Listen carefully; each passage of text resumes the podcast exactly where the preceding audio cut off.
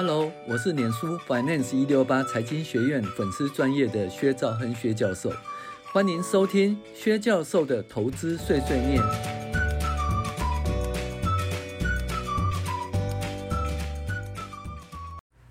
各位网友，大家好，我是薛兆亨薛教授。那我们现在来分享财报碎碎念第五集：营收年增率与累积营收年增率分析。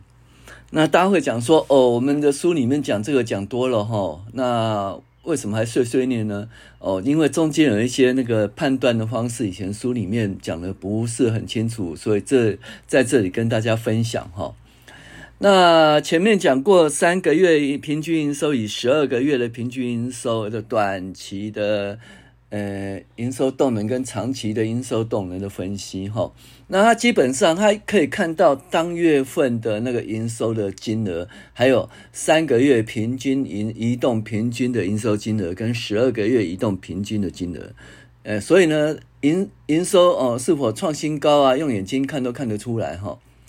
但是这有一个问题，就是说我们在分析的时候要了解一家公司的营业状况。除了看长短期的营收趋势外，营业收入哦、到底要跟上个月比，还是跟去年同期比呢？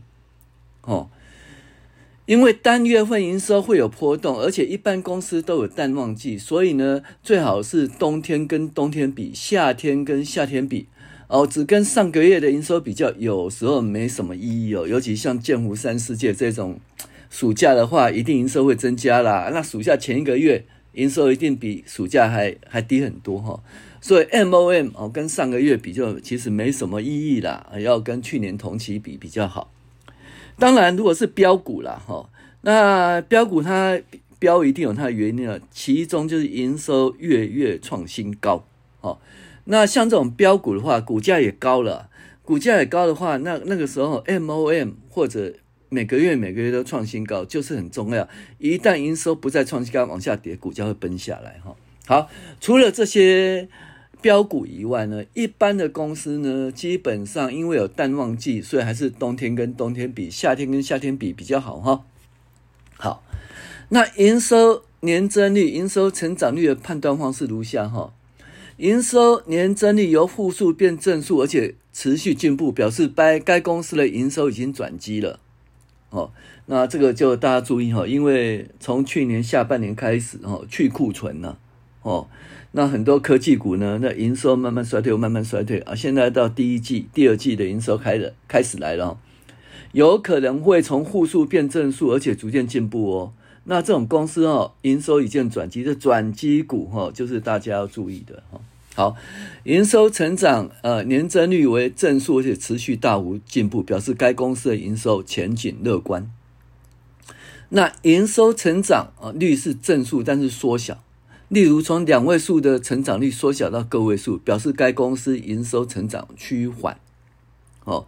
那营收成长率由正转负，而且逐渐退步，表示该公司营收前景恶化。这个东西从去年下半年开始，哈、哦，还有今年的第一季。营收由正转负哦，前景恶化，那股价更几乎几乎就是大幅的衰退。这种营收衰退的公司哈，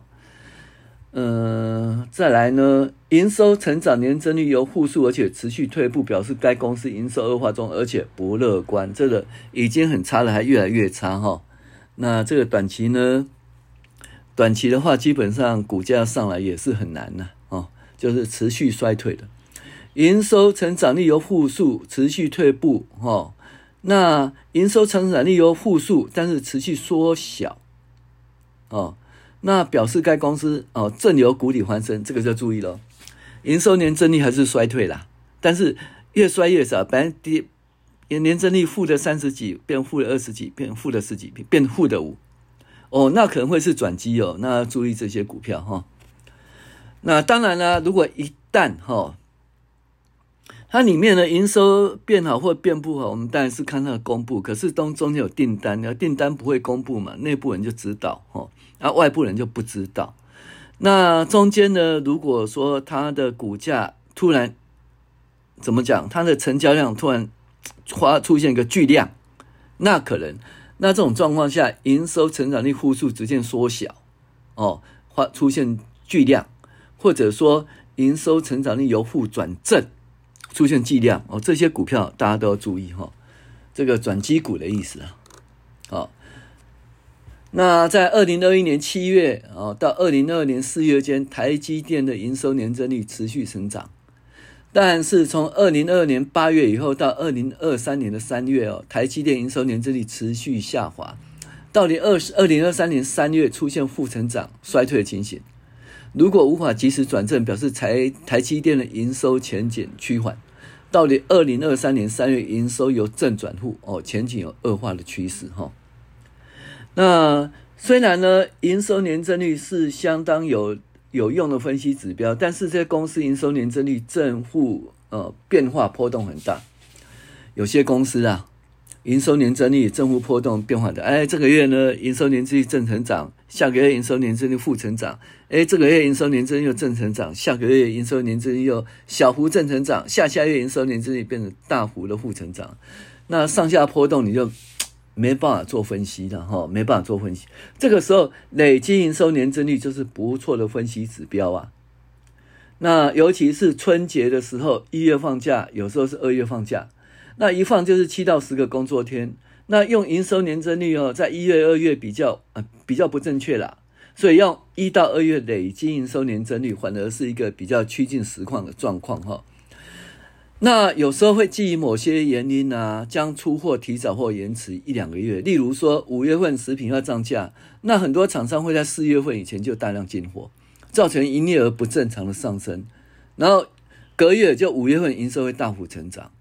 所以呢，这样四月份营收大幅进步，五月份大幅退步呢，很难说，对不对？所以这样累积营收年增率才可以排除这些因素的干扰。例如说，港口的货物排班不顺，或者某些国家对进口批文哦迟迟未发出，那会影响当月的营收。那如果用累计营收年增率来分析，就不会有这么大的干扰了哈。那有时候呢，累计收年增率可以看到一个比较长期的趋势，不会上下波动，但是它是一个落后指标了，反应是比较慢的哈。那营收年增率与股价有很大的关系哈，股票投资人应该注意啊。营收年增率由负变正，而且个位数哦持续增长到双位数增长，往往会激励股价啊大幅上涨哈。那像那个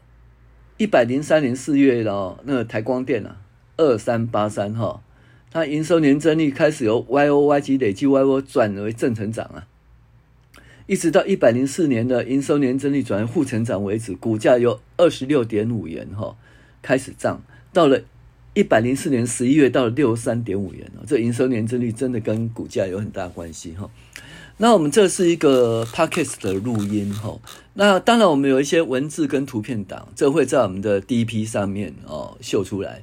那大家如果想要知道我们的看我们的文字档或者图片的话，那可以订阅我们的第一批哈 Dream Player。好，我是薛兆亨薛教授，谢谢您的收听。